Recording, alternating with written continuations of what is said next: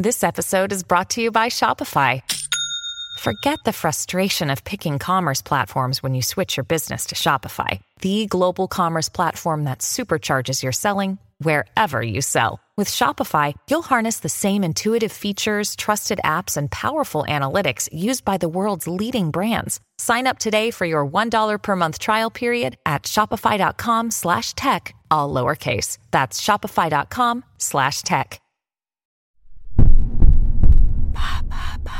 Qu'est-ce que l'appropriation culturelle? Merci d'avoir posé la question. De Katy Perry et son clip This Is How We Do à Madonna avec son clip Vogue ou plus récemment avec sa tenue de berbère dans son hommage à Aretha Franklin, en passant par Adele dans sa tenue et coiffe jamaïcaine pour fêter le carnaval de Nothing Hill, depuis quelques années, le terme d'appropriation culturelle est associé à une avalanche de polémiques dans la pop culture. En l'espèce, il est reproché à des artistes blancs et occidentaux de tirer profit de l'art et de la culture de minorités ethno-raciales et de populations non occidentales. Le propre de l'art, c'est de, circuler, c'est d'être euh, emprunté, pas approprié, tu vois, c'est emprunté. Dans un monde où la culture est aussi euh, victime de prédation capitaliste, la musique devient, euh, devient une marchandise, tout simplement. La définition même du concept d'appropriation culturelle est sujette à controverse. Ce terme désignait originellement l'utilisation d'éléments d'une culture par les membres d'une autre culture, que ce soit des symboles, des objets, des danses ou encore des éléments vestimentaires. Avec le temps, ce terme se charge d'une connotation négative. L'appropriation culturelle devient problématique lorsqu'un membre d'une communauté dominante utilise un élément d'une culture dominée pour en tirer un profit artistique ou commercial. Et là où le bas blesse aussi, c'est quand des gens s'approprient une culture qui n'est pas la leur et se font du bif dessus. En 1976, l'historien de l'art Kenneth Coates Smith parle de colonialisme et d'appropriation culturelle pour mettre en avant le lien entre production artistique, exploitation de classe et colonialisme en Occident. Il estime que le capitalisme a imposé une conception élitiste, bourgeoise et eurocentrée de l'art et de la culture, et rappelle que l'art occidental se nourrit d'appropriation d'objets et de pratiques d'autres cultures représentées de manière stéréotypée. Je comprends pas en quoi c'est problématique, c'est une forme de métissage, non? Certes, il y a des concepts connexes qui compliquent la donne. Le métissage en fait partie. Le métissage est le mélange entre plusieurs cultures sans que l'une ne prenne l'ascendant sur une autre. Cela peut être positif lorsque justement il y a échange et pas seulement une appropriation à sens unique. L'appropriation culturelle révèle un rapport de domination entre une culture dominante et une culture minoritaire. Et la minorité n'a pas le choix d'accepter ou de refuser l'appropriation de ces codes par la majorité. Il ne s'agit donc ni d'un échange, ni d'un dialogue horizontal entre deux cultures.